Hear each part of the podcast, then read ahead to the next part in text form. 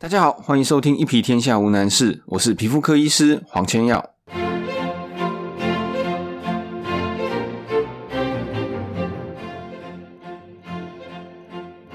今天一样要来念一下听众的五星评论，这是 King Little 一零一零留的。他说：“口条清晰，内容专业易懂，不愧是良心的医生世家出身。现在很多医生的未教文跟影片，根本只是广告和行销套路。”真正愿意说出医美疗程真实情况和乱象的医生真的不多。医生加油，请你继续以你的皮肤专业照料大家的皮肤。真心佩服你和你的父亲，非常谢谢 King Little 一零一零的肯定，我会继续加油。这礼拜有一个高二的男生来看病，来看痘痘。来的时候是妈妈带他一起来的。那他的痘痘其实算有一点点严重了。如果最严重是十分，最轻微是一分，这样来说。他差不多大概是七分八分这个程度，不过也很好玩，就是这个年纪的男生，很多人他并不是那么在意自己的外表，所以他也不觉得说痘痘到底怎么样，就觉得啊，好吧，你妈妈要我来，我就来了。那相对的，妈妈她倒是非常的在意，就是这个学生的妈妈跟他的爸爸呢，他们说都不长痘痘，所以他们不太能接受，也不太能理解说为什么他的小孩痘痘会长得这么严重。经过检查之后。我是跟他们建议说，我们除了擦药之外，还是必须要配合一些吃的药，因为现在它有很多蛮深层而且很大颗的痘痘。如果擦药，当然还是有机会能够改善，但是成功率可能没有这么高，而且治疗的时间相对起来会比较久，所以我会建议用口服药来治疗。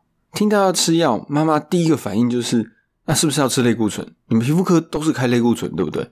那我当然是赶快跟他解释说，没有，我们没有要用类固醇来治疗。那当时我跟他分享资讯是说，我们在治疗青春痘的时候，口服药大概会分成两种，第一种就是抗生素，那第二种呢就是所谓的口服 A 酸。那通常我们会先从口服的抗生素开始，那这有几个考量：第一个，它对身体相对起来比较没有负担；第二个，口服 A 酸对肝脏理论上有一点影响。那台湾人听到对肝脏有影响，都会非常的紧张，所以为了避免一些不必要的恐慌跟误解。我通常不会在第一次见面的时候就建议病人吃 A 酸。那当然，这还有其他的考量，不过不是我们今天要谈的重点。总之，当时我的建议就是，除了擦药之外，还要配合口服药的治疗。这时候我就发现妈妈面有难色，她迟疑了一会就问我说：“哎，医生可不可以不吃药？”基本上，我是一个不会勉强病人做什么事情的人，也就是说，我会提供一些专业的建议。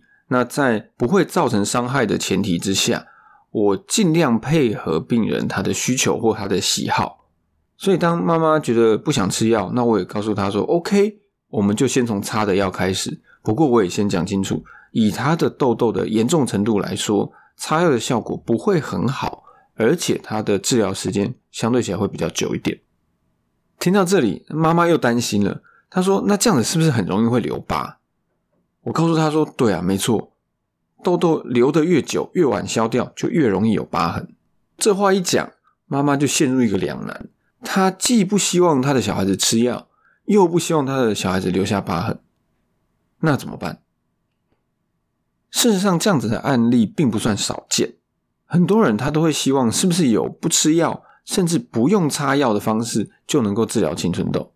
那有没有这么好的事情？哎，有，还真的有。我们今天就来聊一聊青春痘有什么不用吃药的治疗方法。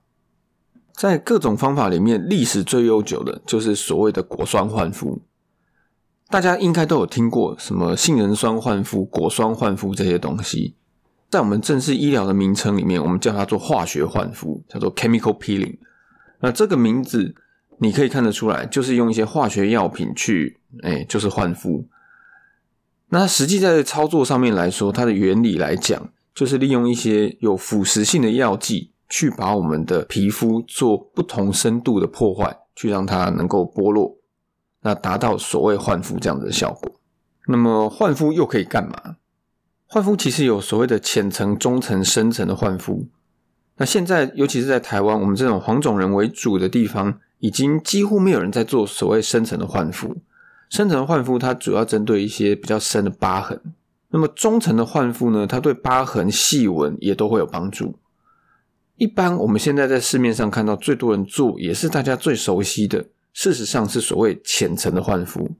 浅层焕肤的目的就是要达到去角质的效果。当我们把一些过多塞住毛孔的角质去掉以后，那我们的粉刺就能够随着排出来，排出来以后，痘痘就能够改善。这就是化学焕肤能够治疗青春痘背后的一个原理。至于要用什么样子的化学药品来达到焕肤的效果，选择就非常的多。像最历史悠久的就是所谓的果酸焕肤，再来就是大概从十年前开始流行的杏仁酸焕肤。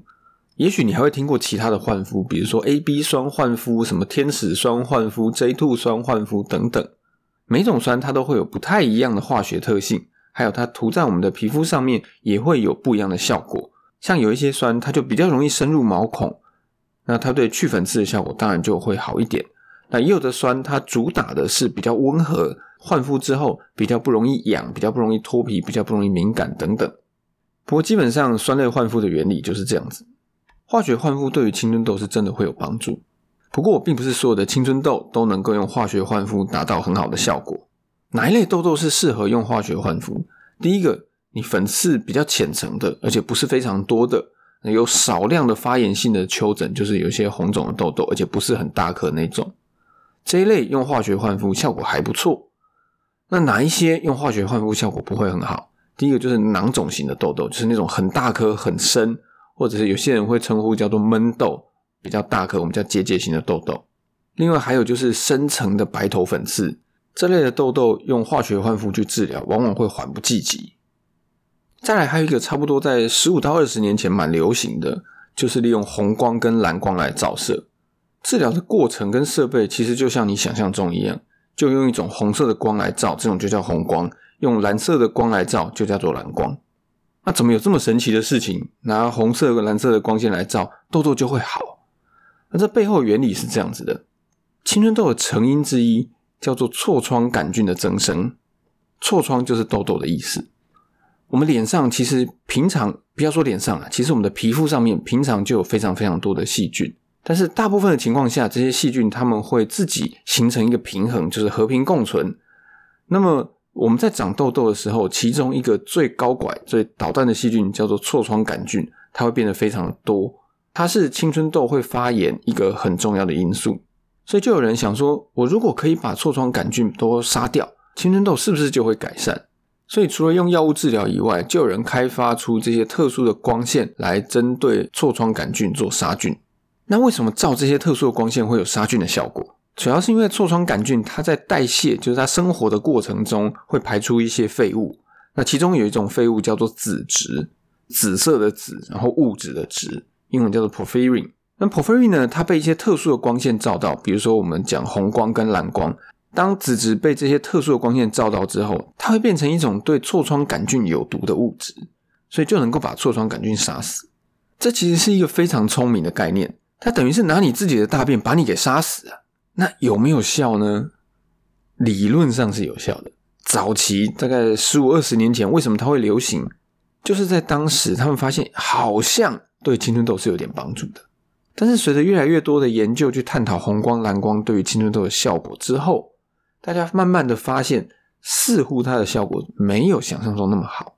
那为什么我们明明可以把痤疮杆菌杀死，但是它并没有办法有效的改善青春痘？主要是因为痤疮杆菌的生长实在是太快。这样子的设备能不能够杀死痤疮杆菌？可以，但是你早上杀完细菌，下午这些细菌又长出来了，那怎么办呢？所以，如果你希望这个治疗是有效的，你必须天天照。在照蓝光、红光还很流行的那个年代，这个我没有参与到，这是我们一个前辈告诉我的。他说那个时候真的很多的诊所就是会要求病人每天都要来照，当然每天都要收费啊。这样子的治疗，就我自己的观察，已经在市场上消失蛮长一段时间。但是到了大概这三年五年，慢慢又有起死回生的感觉，所以大家可以稍微留意一下。目前市场上主流的青春痘非药物治疗，就是镭射光电仪器这个部分，这包含镭射以及脉冲光。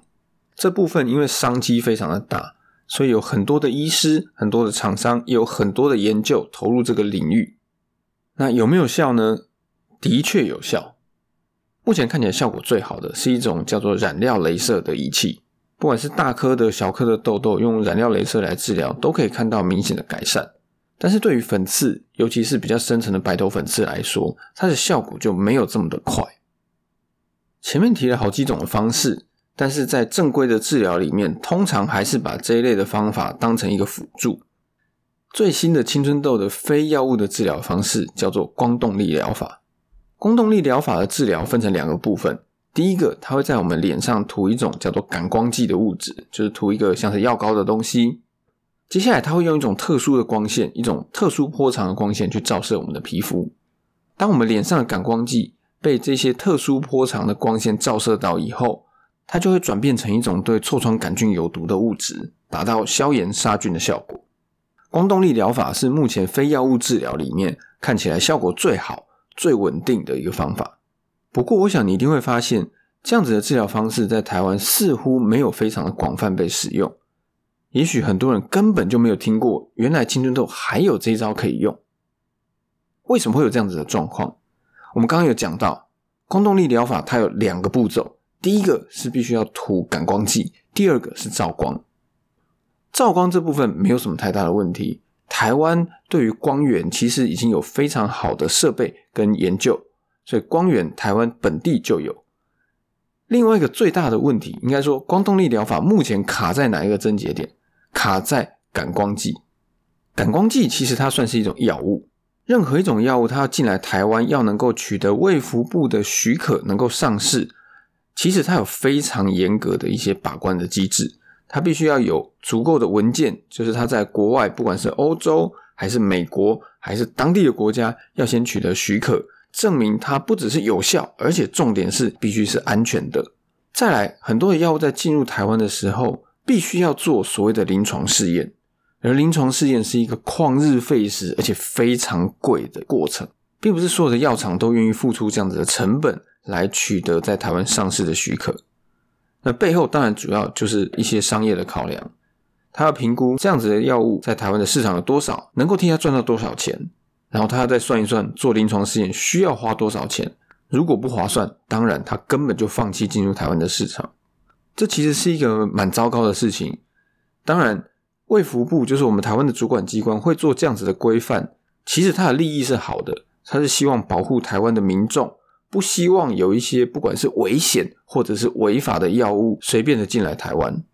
但是相对的，它也让很多很好的、很新的药没有办法进入台湾这个市场，让我们台湾的民众没有办法得到最好的治疗。总之，我们现在并没有办法取得感光剂。严格讲起来，不是没有办法取得感光剂。其实现在还有两个管道，第一个就是利用所谓的专案申请，这个是在一些特殊的医疗院所，主要是医学中心，他们能够申请。但是我告诉你，这个非常的贵。第二个管道是这样子，现在有一家厂商，他的确有在代理感光剂的进口。诶，我刚刚不是说感光剂要能够进来台湾，必须要经过临床试验吗？为什么这家厂商不用？主要是因为它代理进口的感光剂浓度比较低，所以当时是利用化妆品这样子的名义进来的。那么感光剂的浓度比较低，理论上它的效果当然也会打一点折扣。这支感光剂跟它的光动力疗法，我自己有试用过，当然我做的个案数并不多，不过就我的观察，它的效果只能说差强人意而已。最后一种非药物的治疗，这个也许很多人都有去做过，就是去找美容师挑粉刺。那这有没有效呢？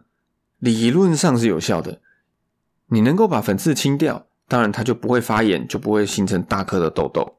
但是事情绝对没有这么理想。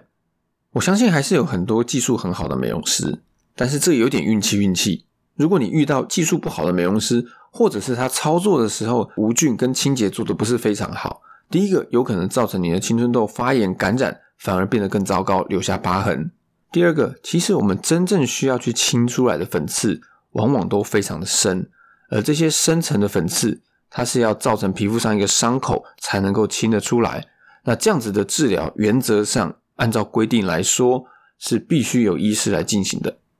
听到这边，你应该会发现，青春痘的确除了擦药吃药以外，还有很多不必用药的治疗方式。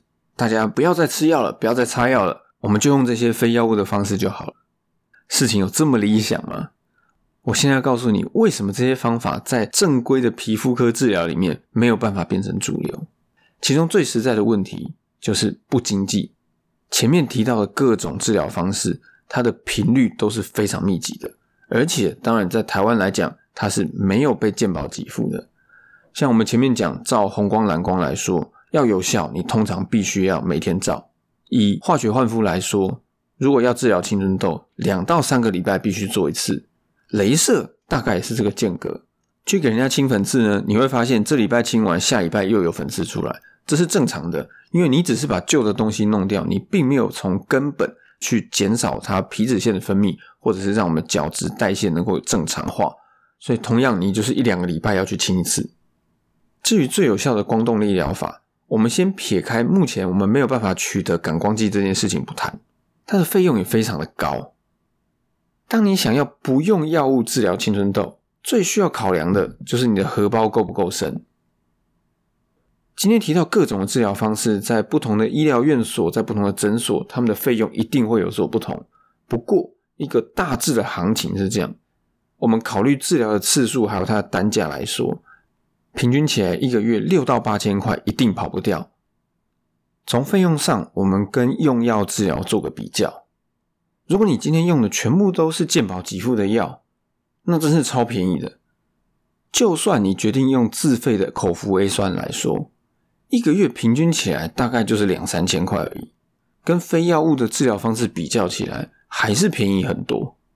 所以整体来讲，就我自己个人的建议，除非你对于吃药或者擦药这件事情有非常非常大的反感，或者是你真的没办法，你吃药会过敏，或者你身体有其他的状况让你没有办法吃药。不然，这些非药物的治疗方式，我认为它是当成一个辅助，它可以让我们青春痘的进步比较快一些，或者是当我们用药治疗到一个瓶颈的时候，能够比较快突破。但是如果把这些非药物的治疗当成治疗的主力来讲，你在预算上真的要非常足够。假如你真的不想要吃药，你对吃药实在是太排斥了，请你仍然要尝试擦药。因为青春痘的治疗有一个非常重要的环节，叫做维持，就是维持战果的意思。我们前面可以用各种的方法，不管是用药，还是用镭射，还是用光动力疗法等等，不管我们前面可以用一些比较强的方式，把痘痘很快的控制住。但是控制住之后，如果你就放着痘痘自生自灭，很快它又会再来。那前面的这些治疗过程，我们又要再经过一次。假如你能够在痘痘稳定的时候持续的擦药。那这样可以让治疗的效果，也就是让它痘痘稳定的时间延长很多。以上就是我们今天的节目，请记得到 Apple Podcast 帮我留下五星以及评论，也欢迎你能够订阅我的 YouTube 频道，叫做“要你好看”。我们下次见，我是皮肤科医师黄千耀。